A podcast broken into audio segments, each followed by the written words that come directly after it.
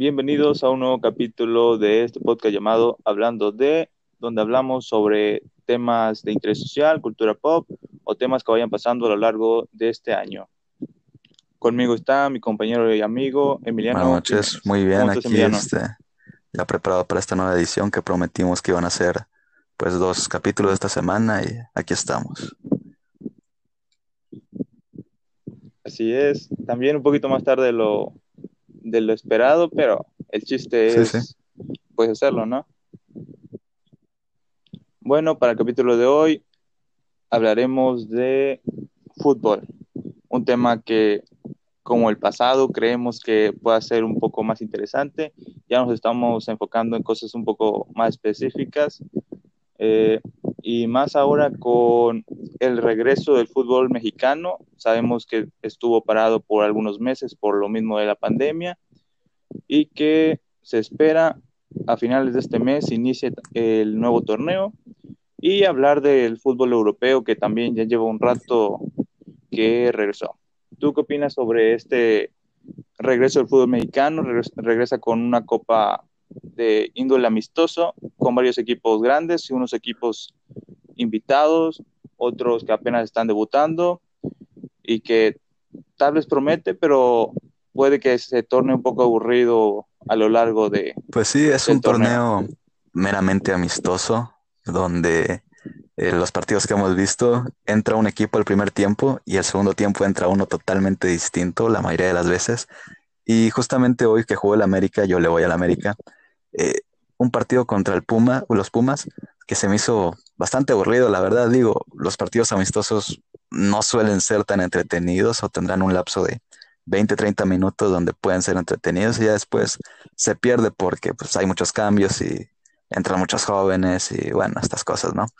Pero bueno, a fin del día teníamos como ciento y cacho días, creo que vi por ahí en Facebook, sin que hubiera fútbol 111 días sin que hubiera fútbol y pues ya se extrañaba, la verdad. Y el primer partido del América contra Toluca, pues sí fue un poco más vistoso, digamos, al menos hubo goles. Pero este, pues sí, se torna un poco aburrido, pero ah, son sentimientos encontrados porque está aburrido, pero al mismo tiempo ya extrañabas ver a tu equipo, ¿no? Al menos yo ya extrañaba ver a... Porque creo que me pasaban repeticiones en la tele, de, o sea, de partidos de que eh, un clásico contra las Chivas o un partido ahí contra Cruz Azul pero pues la verdad yo no los veía porque pues, ya los había visto en su momento, ¿no? Y, y, verlos cuando ya sé cómo quedó el partido, este, quién metió los goles, más o menos en qué minuto, pues no, no me emociona igual, al menos a mí, no sé, ¿tú qué piensas? Sí, estoy de acuerdo con eso de las repeticiones. Normalmente eh, veo videos de YouTube sobre partidos pasados, pero no en sí todo el partido. Veo pues el resumen de dos minutillos donde presentan las mejores jugadas, los goles. Y relacionado a este torneo, eh, yo le voy a las Chivas y pienso lo mismo, o sea, el primer partido normalmente siempre es el, el más entretenido, o sea, la primera fecha, por decir algo, por decirlo así. Eh, Chivas empezó bien, ganó 2-0, empezó el primer, el primer tiempo pues jugando bien, mostrando calidad, luego todo en el segundo tiempo cambias a tus 11 y ya es como que, pues, ya no juegan igual, ¿no? Ya, ya demostraron lo que tenían que demostrar y ya solo mantener el resultado. Eh, también equipos muy flojos, el Atlas eh, que nunca levanta, que sigue siendo un hijo para el Guadalajara. Y la Copa, como dices, este partido del América no tuve chance de verlo, pero vi muchos memes donde salían personas durmiéndose, minuto 30 y sale un perrito durmiéndose, 145 sale un señor con la camisa de la América durmiendo. sé que estuvo muy aburrido. Y los partidos del Puma se, caracterizan por eso, ¿no? 12, 12 de mediodía, en pleno solazo, los Pumas no juegan bien. O sea, es muy característico de los Pumas.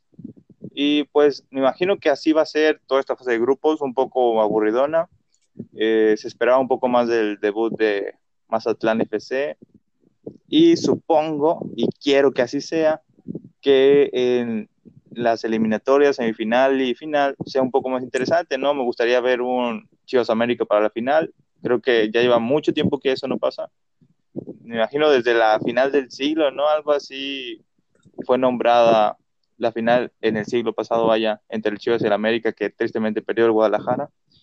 Y pues sí, fue un bonito regreso del fútbol mexicano.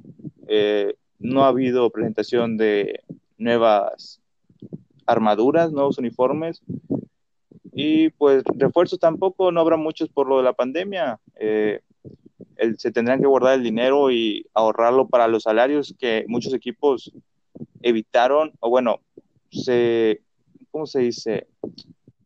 Ah, se tomaron un tiempo para pagar a sus jugadores sabiendo que, que son salarios muy altos y que hay personas en, la institución que también se les tiene que pagar ese dinero y que pues tomaron la preferencia de pagarle a los empleados, digamos, de menor rango. Pues sí. Pero sí fue un encuentro de, de este regreso del fútbol mexicano. Sí, lo que comentas de las eh, los uniformes, el uniforme que traía la América hoy yo no se lo había visto, según yo sé si es nuevo, no sé si algún otro equipo haya estrenado uniforme. Ah, sí, el de la América es nuevo. Pero nada más el de visitante, ¿no? Mm, sí, o sea, traía uno como azul con blanco, pero no sé si el de local sea el mismo de la, del torneo pasado, la verdad no, no le puse atención. No sé si el partido contra Toluca usaron el amarillo o usaron este también. La verdad no, no, no puse atención a eso. Pero, pues sí, este no lo había visto y no, no sé si los demás equipos hayan cambiado algo. Pero vi la, cambiando de tema, bueno, una filtración de una camisa del, de la selección, no sé si la viste tú también. Sí, una negra como con o algo así. Ahí se me hizo fea, ¿tú qué piensas? Pienso lo mismo, o sea, yo siempre he pensado que los uniformes de la selección no deberían ser negros, deberían, deben ser verdes o blancos. Ponle que rojo, pero negro, no, no siento que sean los colores. No, no, no representan los, los colores de la bandera o del país ni nada, pero a mí sí me parecen bonitos los uniformes negros, o sea, por ejemplo, como en el 2010, creo que fue cuando más o menos la primera vez que usaron el negro en el Mundial o un poquito antes yo dije, ah, está, está bonito, ¿no? Digo, no tiene nada que ver con los colores de la bandera ni nada, pero pues a mí sí me gusta esta, esta onda de los uniformes negros. Y de niño pues sí pensaba, ¿por qué la América no saca un uniforme negro? Se le vería padre. Pero pues bueno, ya últimamente he visto que pues nada más sacan amarillos y azules. De repente sacan uno verde o así, que supone que es la mezcla entre el amarillo y el azul, o sacan uno conmemorativo de, de, del chanfle, ¿no? Que era naranja, nada que ver con el América. Pero pues sí, o sea, esporádicamente sacan ahí uniformes con otros colores, pero nunca he visto uno negro y de niño sí era así como que, ¿por qué no sacan uno negro? Siempre me ha gustado los uniformes. ¿Viste el del el Borussia Dortmund de los de un aniversario, creo que el ciento y algo? No sé si lo viste, uno totalmente negro. No, a mí se me hizo muy bonito, o sea, hasta el escudo del, del equipo era negro, o sea, en otro tono para que se contrastara, pero era todo completamente negro, los patrocinios también se veía, en mi opinión, muy bonito. Es que fíjate, yo de los uniformes negros, o sea, concuerdo, normalmente son, son bonitos. Lo que no me gusta es cuando es un cambio muy drástico en los colores de las instituciones. Digamos, en la selección te digo, a mí me gustan los uniformes verdes y blancos. Y te digo, yo le voy a Chivas y Chivas siempre sacan un uniforme negro como tercer uniforme y la verdad casi nunca me gustan. A mí me gustan los uniformes de Chivas, el de rayas o que tengan blanco o azul. O sea, el rojo no tanto, pero blanco y azul son muy bonitos para las Chivas. Uniformes negros de los que me acuerdo ahorita que sí me gustan y que siento que le quedan muy bien al equipo es, bueno, el de Borussia Dortmund, al Borussia Dortmund le queda porque es un color de su escudo, pero eh, los uniformes de Chelsea, los negros normalmente son muy bonitos. O sea, como que ese, el, ya por sí su azul es muy profundo, al menos así lo quiero ver, el negro hace muy un buen contraste con ese azul. O sea, me gustan sus uniformes. Eh, también alguno que vi fue de Leicester City, no recuerdo qué temporada, pero ellos también que siempre eh, tiene un uniforme negro, pero supongo que me gustan por lo mismo que es azul, ¿no? O sea, me gusta ese, esa pareja de azul, el de local azul y el tercer uniforme o el de visita color negro. Eh, de la América, fíjate que sí, yo tampoco nunca he visto uniformes negros. No, no se caracterizan por eso. No.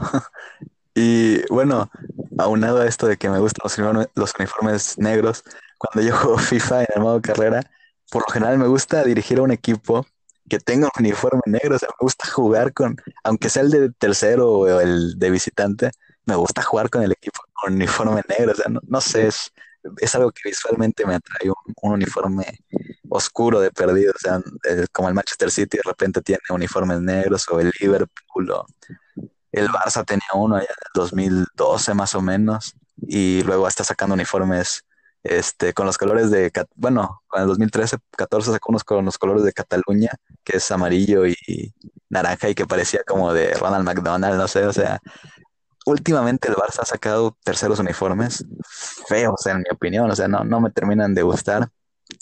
Y bueno, yo también le, de los equipos españoles, mi favorito es el Barcelona, pero pues no sé, los uniformes como que no, no me llaman mucho la atención, al menos a mí.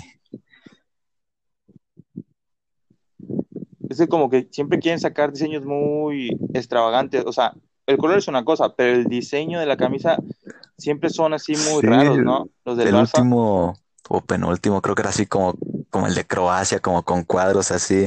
Y por lo general eh, son como que, o, solían usar líneas, o sea, líneas este eh, verticales, una azul y una eh, roja, o grana, y una azul y una roja.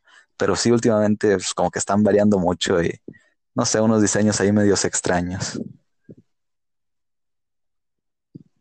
Fíjate que del Barça ahorita me gusta el, no sé qué color sea exactamente, voy a decirle que es un color aqua, el ah, que es el de visitante, el que es de esta temporada.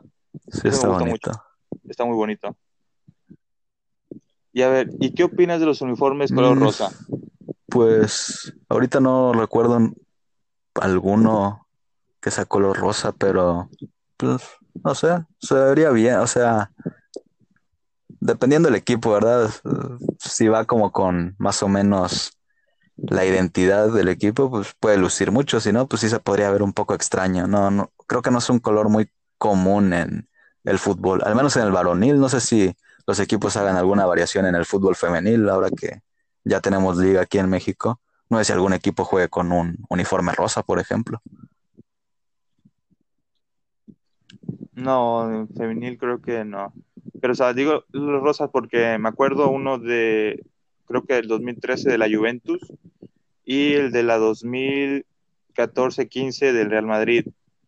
Y yo odio los colores rosas en los uniformes. Siento que no, o sea, a mí, no me gusta el color rosa, no soy fan del color rosa, no porque tenga masculinidad frágil, como a veces dicen que, que el color rosa queda bien a los hombres. A mí no me gusta el color rosa. Y me acuerdo alguna vez en la secundaria que compañero siempre decía, no, a mí me encanta el color rosa, tengo todas las playeras rosas de los equipos de fútbol. Y, esa, y cuando nosotros decíamos que no nos gustaban, siempre nos decía, de que, no, pues que tú crees que el color rosa es de niña y todo eso. Y pues yo no contestaba, ¿verdad? Me da igual. Pero, o sea, yo creo que desde entonces el, hice el análisis de los uniformes rosas y no, o sea, no quedan, en mi perspectiva, ¿verdad? en este caso el Real Madrid, su color es el blanco, ¿no? Eh, a veces hace esa dualidad de que saca uniformes negros o de otros colores, pero el rosa, ese rosa, me acuerdo, era un rosa muy chillón. Eh, no soy este, conocedor de colores, pero lo siento así. Y el de la Juventus también me parecía un rosa lechoso, no sé si eso suene bien, pero me parecía ese tipo de rosa te digo, no, no, no le hallo la lógica de usar rosa en un uniforme de fútbol. Y ahorita hace rato hablaste del FIFA. Yo cuando elijo un equipo en modo carrera, no elijo, digamos, uniformes negros o equipos de uniformes negros, pero elijo equipos con uniformes oscuros. O sea, si es un rojo, tiene que ser un rojo profundo. Si es azul, un azul muy oscuro. Este, porque no, no, resisto esos uniformes eh, chillones. Pues sí, es, eh, estos uniformes chillones se han estado viendo estos últimos años y lo que dices de rosa, pues yo creo que va más bien por un tema de marketing, o sea, digo, no es ningún secreto ni nada, hay que sorprenderse, pero si, si yo fuera mujer y me gustara el fútbol europeo, digamos, a lo mejor y digo que no fuera súper fan, pero que para una foto o algo, me comprara un jersey y viera que el Real Madrid tiene una rosa, diría, ah, caray, pues mira, es rosa. Digo, no es que sea un color de mujer el rosa, pero a muchas mujeres les gusta, a muchas mujeres se sienten identificadas con el rosa. Hay hombres que también. Yo en lo personal creo que nada más tengo una camisa rosa y, no es un color que me disguste, pero tampoco es de mis favoritos. Entonces, este, si un equipo saca una camisa o un jersey rosa, pues sí va a traer un cierto mercado de, mujeres y también de hombres, ¿verdad? No, pero más o mayor masa de mujeres. Creo que más que nada es por eso que lo hace. Sí, porque bueno, ahorita me acuerdo que dice lo del marketing y todo eso. Me acuerdo que Chivas sacó, no juegan con ella, pero vaya, sacan un uniforme para mujeres a la venta, ¿no? Eh, color rosa, o sea, las rayas rosas y lo demás blanco. Y sí, o sea, se entiende que sea mucho por el marketing, pero de todos modos, creo que podrían, si quieren poner, digamos, un color más femenino y aún así que no sea, eh, ¿cómo se dice? Eh, predilecto, preseleccionado para que sea uniforme considerado femenino, deberían usar el morado, ¿no? Bueno, es un color que, es un color que a mí me gusta y pues yo siento que quedaría mejor. También, o sea, hay que ver qué tipo, qué, qué equipo es, ¿no? Pero sí, los uniformes rosas no, no sé, no, no me agradan, la vista, a, la, a la vista no me gustan.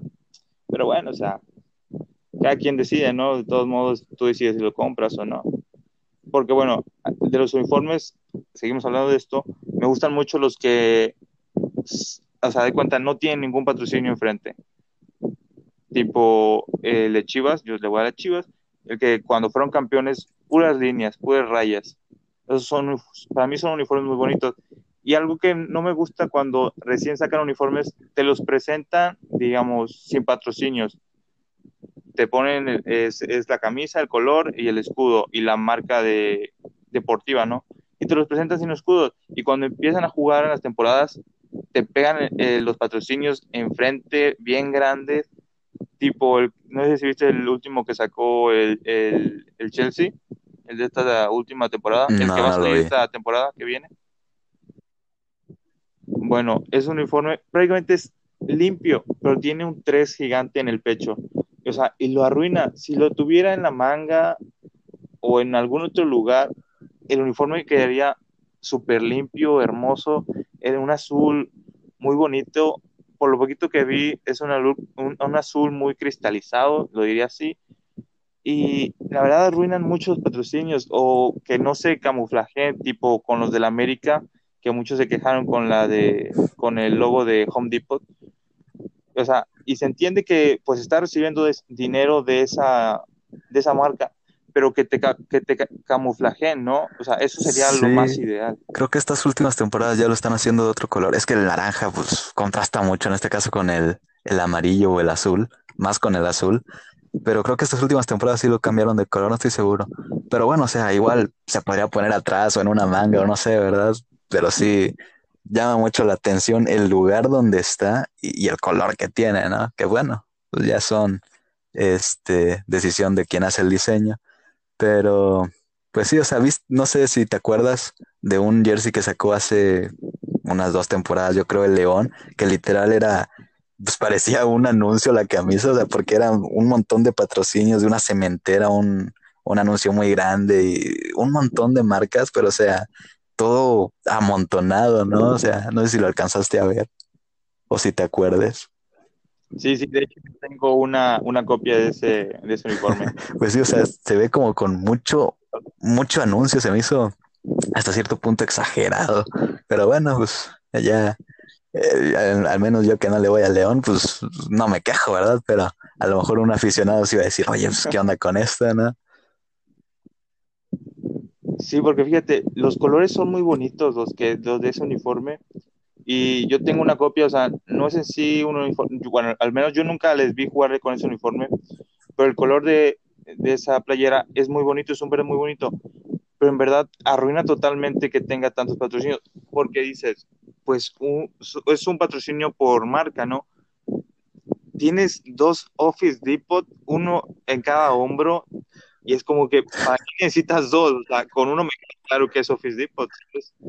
y luego también Telcel, y no, o sea, la, y dices, los diseñadores pues son los que se encargan de eso, pero o sea, eh, me imagino que debiste haber estudiado diseño gráfico o algo por el estilo y que diseñes ese tipo de, de playeras, o sea, es un insulto, o sea, porque de todos modos puedes acomodar todas esas marcas, pero que se vean bien y estéticas, pero no, o sea, las pegas como si estuvieras haciendo una tarea en la preparatoria, donde pegas a lo, a lo güey, la verdad. Pero es que también eh, depende del patrocinador, ¿no? O sea, si, si yo al momento de contactar a León le digo, oye, yo soy este Office Depot, digamos, este, llegamos a un acuerdo, te pago tanto, quiero mi marca que tenga una medida de, no sé, este, 30 centímetros, por decir algo, o 30 centímetros cuadrados.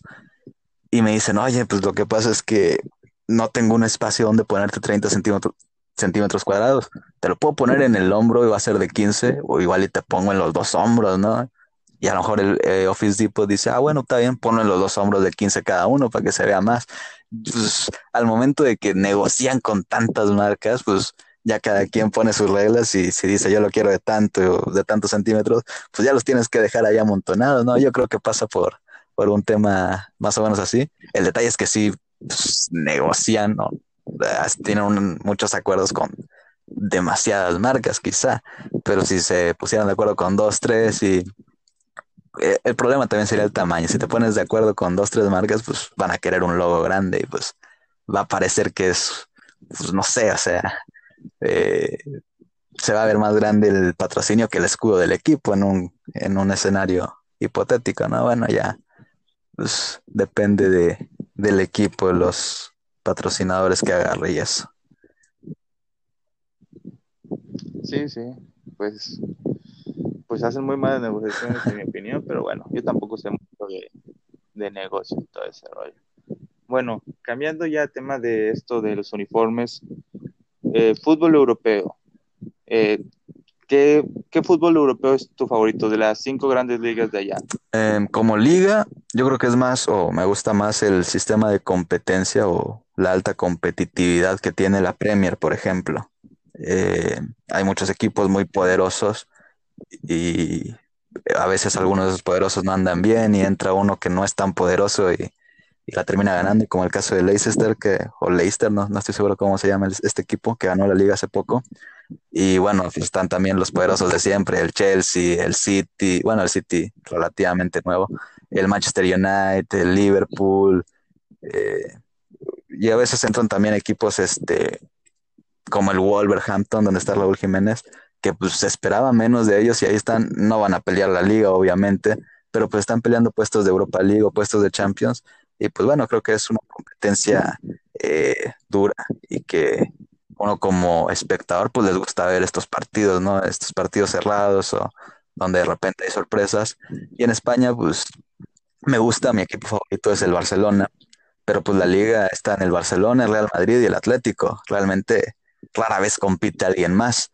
Y bueno, si son eh, ligas cerradas como esta que parece que la va a ganar el Madrid, tendría que pasar eh, algún accidente para que la ganara el Barça, pero pues sí, hay, veces donde hay unas eh, distancias de 7, 8 puntos a pocas jornadas de cerrarse la liga y, bueno, o sea, eh, es una liga donde compiten tres y los demás pues, pelean ahí los puestos de, Champions League, de Europa League. Realmente la liga es, la suele ganar uno de estos tres, ¿no?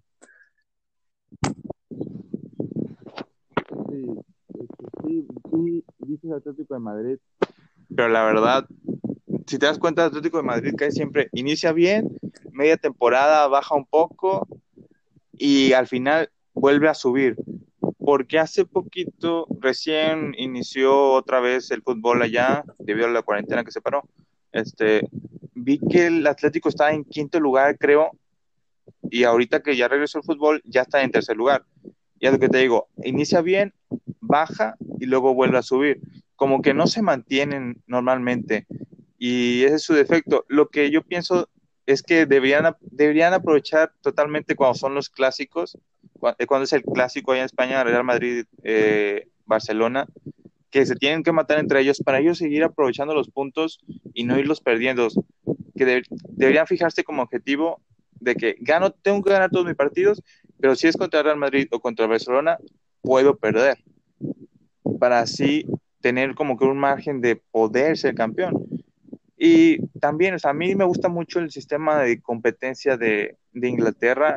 Yo creo que de los 10 años veo fútbol allá. Este, luego también se añadió mucho mi fanatismo por esa liga cuando eh, Javier Hernández fichó por el Manchester, pero antes de, de, que él fichara, dos años antes, veía fútbol, fútbol inglés ponle que no, no sabía mucho, mucho de los jugadores, pero pues era fútbol, me gustaba verlo, prendía la tele, eh, cuando eh, este, la Liga Premier era por Fox Sports o ESPN, y él los veía. Y yo creo que siempre he sido un hincha de, del Manchester United. Eh, inclusive cuando tenía el FIFA 8, 8 y el 10, que son los que tuve mis primeros FIFAs, siempre de Inglaterra jugaba con ellos. Además de que no conocía mucho los demás equipos. ¿Y sabes por qué? Soy hincha porque me acuerdo de aquella final del 2009 que la perdió contra el Barcelona. Yo le iba al, al Barça en ese entonces y pues la ganó, ¿no? Pero como que me, esa, esa final me hizo creer que esos dos equipos eran los mejores del mundo, que tal vez en ese entonces sí lo eran. Y pues yo, como el, fútbol español no, no era tan público como, bueno, porque es por Sky, pero bueno, el fútbol podía ver y pues me fui haciendo hincha, hincha del, del, Y también, o sea, creo que es un, es un fútbol muy padre porque cualquiera puede ganar. También está muy difícil que todo, cualquiera pueda ganar por lo mismo de que eh, millonetas como lo son el City o a veces un poco el Liverpool, los demás equipos, que haya sorpresas, más sin embargo, también los equipos pueden, todos los equipos pueden pelear eh, puestos europeos. Lo estamos viendo, como dijiste hace rato, con el, Wolverhampton, que tal vez nadie apostaba algo por ellos. Y en las últimas tres temporadas, donde recién ascendieron, eh, han demostrado que juegan muy bien. Y también en, en, esta temporada el Sheffield United, que estuvo en puestos de Champions, si no me equivoco, y ahorita creo que está peleando por puestos de Europa League. Y además, yo en el FIFA normalmente siempre hago mis modos carreras eh, en Inglaterra y me aprendo los nombres de los jugadores. O tal vez no soy muy fanático de los equipos, digamos el Bournemouth, si es que se dice así, este, el Aston Villa, Crystal Palace, tal vez no soy muy aficionado a ellos, pero como que sí reconozco a los jugadores más importantes, ahí les digo la pista, a ver qué tal están. Y de la Liga Española, yo le voy al Madrid. dije hace unos momentos que le iba al Barça, pero no, ahora ya le voy al Madrid. Ahorita con esto que se paró el fútbol por la cuarentena, eh, ¿qué opinas de los fichajes? Ya ves que dicen que Lautaro Martínez da al Barcelona, pero pues es, es está en, en, esta época. Pues sí, eh, pues es difícil. Bueno, últimamente el Barcelona está haciendo fichajes pues no muy redituables, digamos, digo, el caso de Griezmann parecía que iba a ser una bomba y pues realmente no está rindiendo lo que costó lo que pasó con Cutiño también, pagaron mucho por él y jugó muy poco. Eh, lo que veía también es que no los ponían quizá en la posición donde más rendían, pero bueno, pues, es, iba eh, implícito que quizá iban a tener que jugar por ese costado y bueno, rinden un poco menos, pero es hasta cierto punto entendible. Lo que no terminé de entender es por qué a Cutiño no lo ponían en el medio campo, pero bueno, eh, ya decisiones del técnico. Dembélé, otro caso que se pagó mucho y pues, no ha rendido nada. Mm, tiene algo que ver las lesiones, se lesiona mucho, pero aún así creo que ha rendido muy poco para lo que costó. Y bueno, si llegara Lautaro, pues en teoría sería un buen fichaje para renovar el, el centro delantero, pero pues te puede salir igual, un jugador muy caro y que termina por no rendir mucho, como el caso de Luis Suárez, que Luis Suárez sí ha desquitado lo que costó ya está un poco grande, también es normal que lo quieran renovar, o sea, renovar a la posición, no tanto al jugador. Eh, pero pues bueno, al día de hoy Luis Suárez me sigue pareciendo un buen centro delantero, no es como que urja cambiarlo, pero pues bueno, ya veremos qué hace la directiva. También hay mucho humo, digo, no es de ahora, es de siempre. Por ejemplo, veía que supuestamente la América estaba interesado en Marco Fabián, que pues, yo no creo que la América le interese un jugador así, pero bueno, son noticias que los periódicos de repente o las revistas o páginas deportivas de repente sacan pues para generar eh, visitas o generar este ahí que la gente entre a ver la página, pero pues sí, más que nada humo, que por lo general abunda en los periodos de transferencia. Sí, porque bueno, hablas de que el Barcelona ficha y no les funciona, pero es que yo siento que no piensan que, en qué equipo están, porque se supone que el mejor jugador del mundo para ellos, para mucha gente, y el mejor jugador de su equipo es Lionel Messi. Y tú traes jugadores que juegan en la posición de Messi y a Messi no lo vas a sentar. Entonces, ¿para qué traes ese tipo de jugadores? En este caso, si traes a Lautaro Martínez, en mi opinión, no sigo tanto al Barça, eh, sé muy poco y lo que sé es más que nada por el FIFA. Este, si traes a Lautaro Martínez, lo más probable es que te vaya a rendir porque es un delantero, no, es, no juega en la posición de Messi. Porque luego también eso pasa en la selección argentina. Sale un crack y dicen, no puede jugar con Messi porque juega en la posición de Messi. Pues sí, pues entonces hagan cracks en otras posiciones, o sea, hagan otro por la banda izquierda o delantero nato, porque siempre quieren sacar jugadores iguales a los mejores, ¿no? Y se entiende, se entiende, pero si no vas a sentar al que supone que es el mejor, ¿para qué me produces de ese tipo de jugadores? Prodúceme de otros. Te digo, en este caso, Griezmann, según yo jugaba un poquito más por la izquierda y o retrasaba al delantero, y pero sé que no está rindiendo. Dembélé, Messi, es un a mí nunca me ha gustado. Qué bueno que porque si no sería algo malo para el Madrid, pero malo porque se lesiona además. Este, ¿quién más? Este, alguna vez, este, Andrés Gómez, que no es de la posición de Messi, pero que es un jugador que se esperaba mucho y no funcionó. Coutinho es un jugador que no funcionó, se lo robaron a Liverpool. Y creo que tal vez por eso les pasan ese tipo de cosas, por la mala fe con la que compran los jugadores. Igual suena muy, eh, muy del destino, mucho del karma, pero a Dembélé se lo robaron al Dortmund, Coutinho al Liverpool. Bueno, interrumpiendo un poco, tanto este como robar, yo siento que robaron al Barcelona. O sea, Liverpool, Coutinho quizá en ese momento 150 millones, una cantidad bastante elevada, pero que era el crack de Liverpool y sabían que el Barcelona tenía dinero porque acaban de vender a Neymar. Eso sí me pareció más robo que la de Coutinho, la verdad, porque bueno, ahí pagaron la cláusula, no negocian con el Barcelona, se va directo con el jugador. En el caso del Barcelona, el Barcelona va con el Liverpool, ¿cuánto quieres? No, pues dame tanto. Se llegaron a pedir lo que quisieron, que fue 150 millones, reitero, pues no los habían pagado por nadie antes de Neymar. Bueno, Mbappé, no sé si fue antes. Este, y el caso de Dembélé, creo que a Dembélé lo compró el Dortmund por 15 venderlo a 150 a un jugador de 19, 20 años que no había demostrado nada y peor que el Barcelona los pague, o sea, ah, lo que ha hecho la directiva últimamente me parece una barbaridad. O sea, los fichajes que han traído, el de Paulinho, que no se esperaba nada de él, fue bueno, bueno a secas porque pues, salió bien. Hizo, él cumplió y luego lo vendieron más caro, fue un buen negocio. Pero eh, que se dejaron, dejaron que compraron a Neymar, vendieron a, Arthur, lo cambiaron por Pjanic, un jugador de 30 años, cuando Arthur tiene 23, que sí hubo dinero de por medio, pero lo que prometía Arthur o lo que el potencial que tenía o tiene, pues no es un jugador al que dejas ir, o sea, en mi opinión fue un desacierto la compra de Cutiño, yo también lo hubiera comprado, la verdad, o sea, era un jugador interesante, caro, pero bueno, ok, ese sí te lo compro, que valía los 150 en su momento. Dembélé no, nunca, o sea, tenía mucho potencial tal vez, pero 150 millones por una promesa me parece elevado.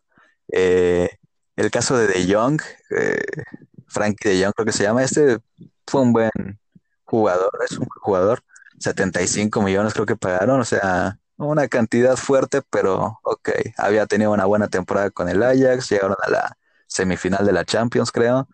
Ok, eh, una cantidad elevada, pero bueno, nada que ver con lo que se pagó con Dembélé, por ejemplo. Y lo de Griezmann, pues yo también lo hubiera pagado. O sea, digo, si yo hubiera estado en la posición de Bartomeu, también me planteaba comprarlo. Porque aunque sea la posición de Messi, o sea, es que Messi juega por derecha o puede jugar atrás del delantero. Si tienes a Messi por derecha, pues metes a Griezmann atrás del delantero. Si tienes a Messi atrás del delantero, pues igual y metes a Griezmann de delantero o por un costado a ver dónde juega mejor, ¿no? Pero bueno, no ha vendido, creo que lo meten por la izquierda y ahora está jugando más Ansu Fati, un jugador de 17 años canterano, y a veces tiene sentado a Griezmann, ¿no? Que les costó 120 millones. Entonces, eh, por ahí, pues mala suerte, digamos, ¿no? Dices tú que karma porque se los roban. Bueno, ahí sí yo estoy en desacuerdo porque pues pagan un dineral por esos jugadores y al final no rinden, pero bueno, pues un poco de mala suerte, diría yo. No, o sea, karma más que nada por las formas, ¿no? Ahorita me acordé también de Malcolm. Ah, Malcolm, sí. Bueno, ese, ese quizás sí fue un robo, ese, pero no al equipo al que se lo compraron, sino a la Roma. Sí, sí, pero, o sea, bueno, yo lo voy a seguir diciendo, fue un robo, no les funcionó y, o sea, la arruinaron tal vez lo que pudo haber sido una buena historia para el jugador, ¿no? O sea, tal vez le hubiera ido mejor en la Roma que en el Barça. Bueno, le hubiera ido mejor porque en el Barça no hizo nada y no jugó. Y además, lo, mismo que, lo mismo que decía ahorita, juega en la posición de Messi. ¿Cuándo iba a jugar? Nunca iba a jugar ese tipo. Pero fíjate, planteando de Ansu Fati, que tiene sentado a Griezmann, y yo me voy a seguir basando en el FIFA porque aun cuando no es real y cuando tal vez ni siquiera se acerca tanto, es lo más cercano que yo tengo a dirigir un equipo de fútbol. Y no es mejor, tienes a tu estrella, Messi, extremo derecho o volante ofensivo detrás de delantero, falso 9. Es el mejor del mundo. ¿Por qué en lugar de contratar a un jugador que está considerando, está siendo considerado como un, una promesa o uno de los mejores del mundo, extremo derecho, volante ofensivo, en lugar de traerte a ese por querer este marketing o querer incrementar el nivel de fútbol, ¿por qué no debutas uno en la cantera? ¿Por qué no sigues demostrando que tu cantera es mejor? Y ese dinero lo gastas en tal vez un medio defensivo o un mejor defensa central o un extremo izquierdo. Es, ¿No crees que sería más fácil hacer eso? Pues es que Cutiño en su momento llegó a jugar de extremo izquierdo y yo creo que fue por lo que apostaron, de que cuando llega Cutiño, en el medio campo estaba, estaba Busquets de contención, creo que todavía estaba Iniesta y no sé quién estaba el otro, creo que Arthur tal vez, o sea, yo creo que de hecho lo ponían de extremo izquierdo y por eso no rindió, porque quizás sí podía jugar ahí, pero nunca tan bien como en el medio campo, que su posición eh, nata, digamos, o la que mejor jugaba. Jugaba en Brasil, la Copa, creo que fue la Copa América. El tipo era un crack porque jugaba donde es su posición. Se fue al Bayern. Yo creo, la verdad, no, no, no le sigo la pista, pero me imagino que le estaba haciendo bien, más allá de que en, el, en la Bundesliga es el Bayern y están los demás. El Dortmund por ahí un poquillo, pero eh, la liga se la suele llevar el Bayern me imagino que juega bien porque seguramente lo ponen en su posición. Ahí error de, la directiva por comprarlo, siendo que no era su posición nata, digamos. Y también el técnico, bueno, hombre, si sabes que no te va a rendir igual y te puede dar mucho más en el medio campo, pues, con la pena, pero sientas a, a Iniesta o sientas a, Arthur. Bueno, creo que sería más lógico sentar a Arthur. Aquí Iniesta ya estaba viejo, pero aún tenía mucha magia. Y bueno, hablando de estos errores del técnico, las remontadas que se dejan hacer en la Champions están. Es un ridículo lo que hizo en su momento Valverde y. No sé si Luis Enrique o fue las dos veces Valverde, no me acuerdo, pero la de la ¿Nos escucha? no se escucha?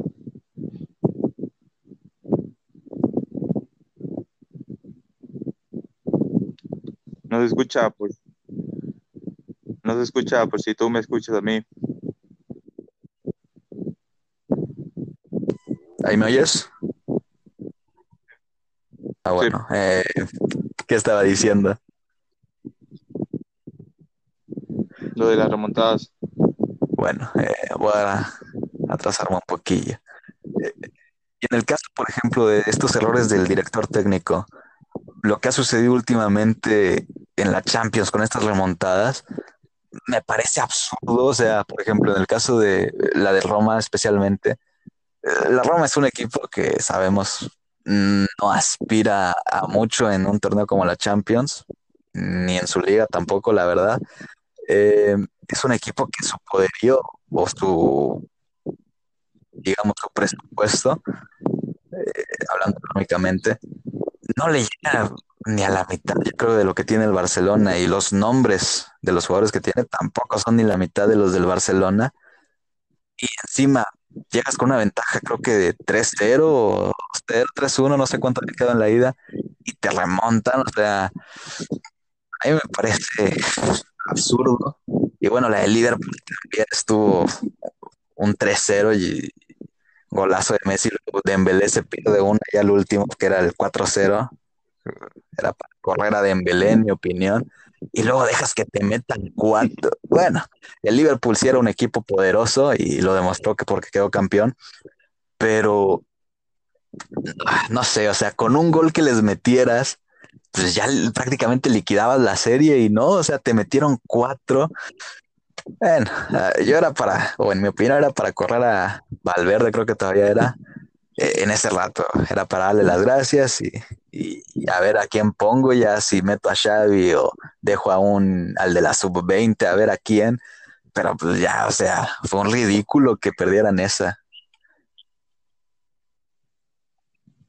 Momentos sublimes del fútbol. Yo agradezco esas remontadas, me hicieron muy feliz, la verdad. Y eso que no, las vi en vivo. ¿Sabes? Algo que me pasa con los partidos de la Champions, cambiando un poco de tema, yo cuando los veía me aburría, aun cuando es el mejor fútbol del mundo y así, siempre de cuenta eran partidos de 1-0, 0-0, 2-2, pero aburridones.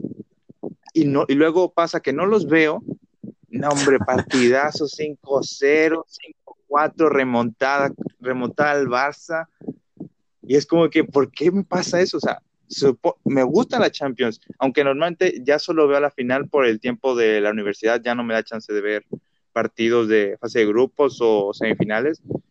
Pero, o sea, siempre me pasa eso de que veo partidos o cuando veía partidos aburridos y cuando no los veía eran los partidos más emocionantes del mundo y es por eso que es el mejor, es el mejor fútbol del mundo. Y bueno, este, ya vamos a tratar de, ir a la conclusión, pero primero quiero tocar un último tema que es sobre los reemplazos de los cracks. ¿Y a qué me refiero con esto? No sé si tú lo veas igual que yo. Siempre cuando un crack se va, empieza su edad de declive y todo eso, siempre sale uno, un chavo, que prácticamente juega igual que él, es su misma posición, es el nuevo tal, el que va a llevar a su selección a conseguir todo.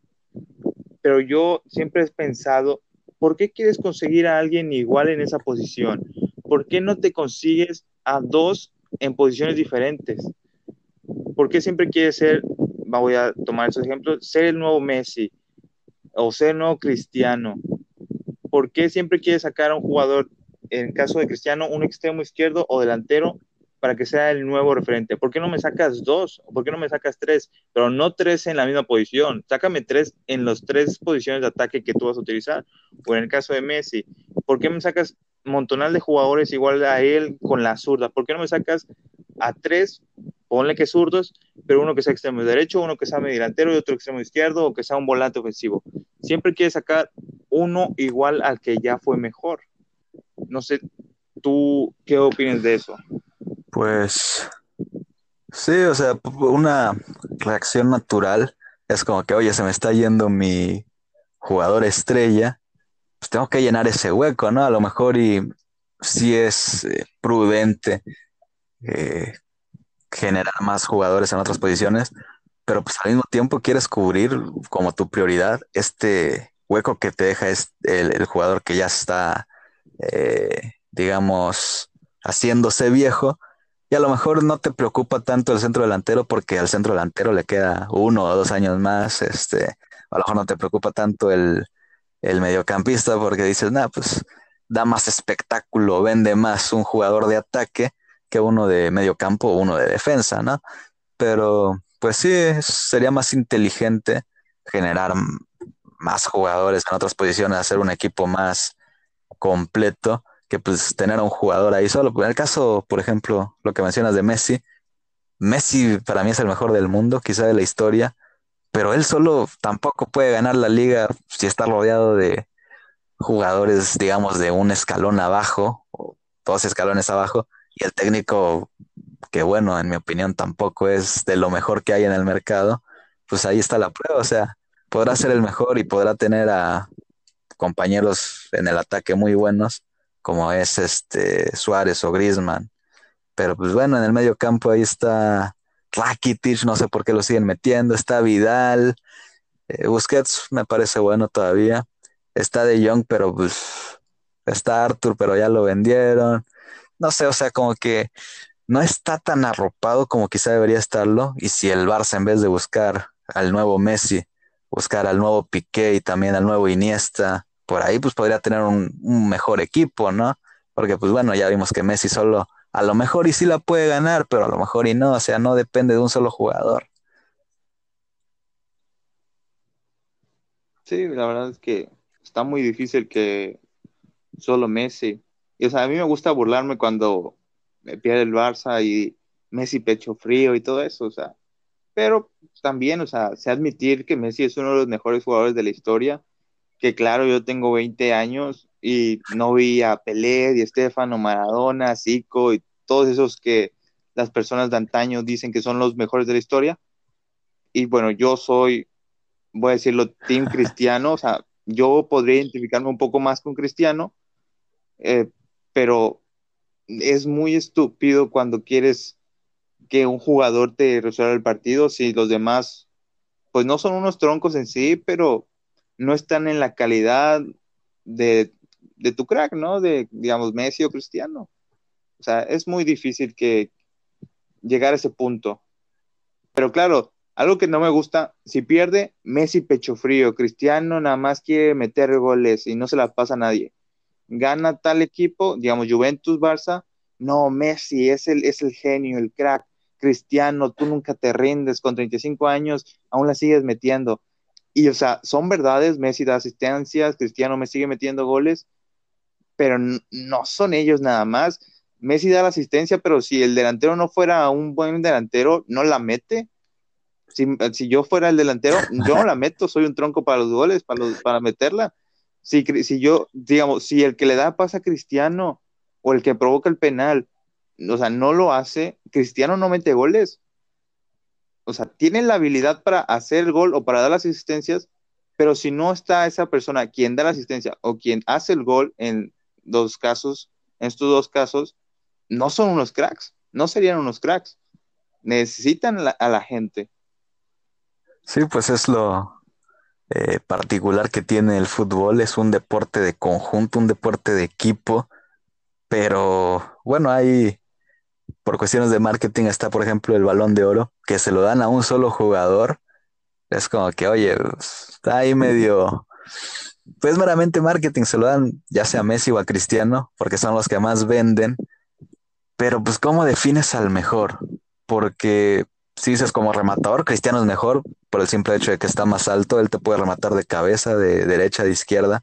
Messi, pues preferentemente de izquierda, de derecha, puede meter goles también, pero de cabeza es complicado. Y sí metió uno en la final de la Champions, aquella del 2009 de cabeza, pero pues rara vez lo vas a meter otro gol de cabeza, ¿no? O sea, entonces como goleador, bueno, Messi también mete muchos goles, pero como rematador puede ser mejor Cristiano, como eh, un jugador referente en el ataque, te baja una pelota alta o cuestiones así, te puede jugar de poste, puede jugar en el centro delantero, cosa que Messi también podría hacer, pero por su estatura es difícil, ¿no?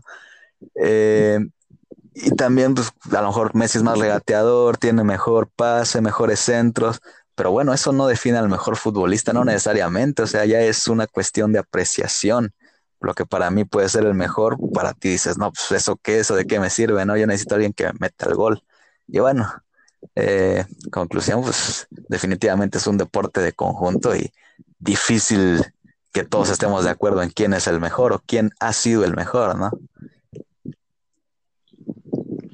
Sí, sí, es, es difícil eh, decidir quién es el mejor. Creo que sería es más fácil decidir quién es el ah, mejor bueno, portero, sí, el portero, pues están todos en igualdad de circunstancias, o sea, hacen lo mismo. Ajá. Bueno, yo eh, añadiendo algo del Balón de Oro, en el 2010 un robo, se lo merecía Xavi o Iniesta. Nada más tengo que decir eso. Bueno, bueno, este, otra ah, cosa, se define al mejor jugador, al que juega mejor al fútbol que en este caso tú dices Iniesta o Xavi, grandes jugadores, pero tú lo dices porque ganaron el Mundial, que el Mundial no lo ganó necesariamente Xavi o Iniesta, Iniesta metió el gol en la final, eso es totalmente cierto, pero bueno, o sea, no porque Messi no haya ganado un Mundial, que llegó a la final y lo que quieras, pero no ha ganado un Mundial y difícilmente lo va a ganar, deja de ser un buen jugador. Dijo una vez, creo que fue Mario Kempes, espero no equivocarme, yo gané un Mundial y no soy mejor que Messi, y es cierto, o sea, el hecho de que un jugador haya ganado el Mundial no lo hace mejor que otro que no lo haya ganado porque quizá tenía una mejor selección o, tuvieron más suerte o lo que quieras, pero Messi difícilmente va a ganar el Mundial y aún así mucha gente lo va a seguir considerando el mejor. Y en este caso del balón de oro, pues en teoría se debe premiar al mejor jugador, ya si para algunos es el que caracolea más y para otros es el que mete más goles, ahí se dividirán pero en este caso Iniesta no debería influenciarse el hecho de que se les considere el mejor porque ganaron el Mundial. Digo, un gran logro, pero pues eso es trabajo de equipo. Bueno, eso es lo que quería comentar al respecto. no, sí, está bien, está bien. Bueno, vamos a concluir, concluir este podcast.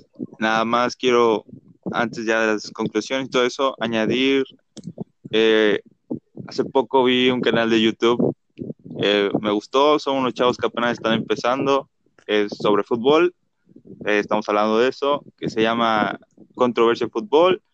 Ah, por el momento llevan poquito,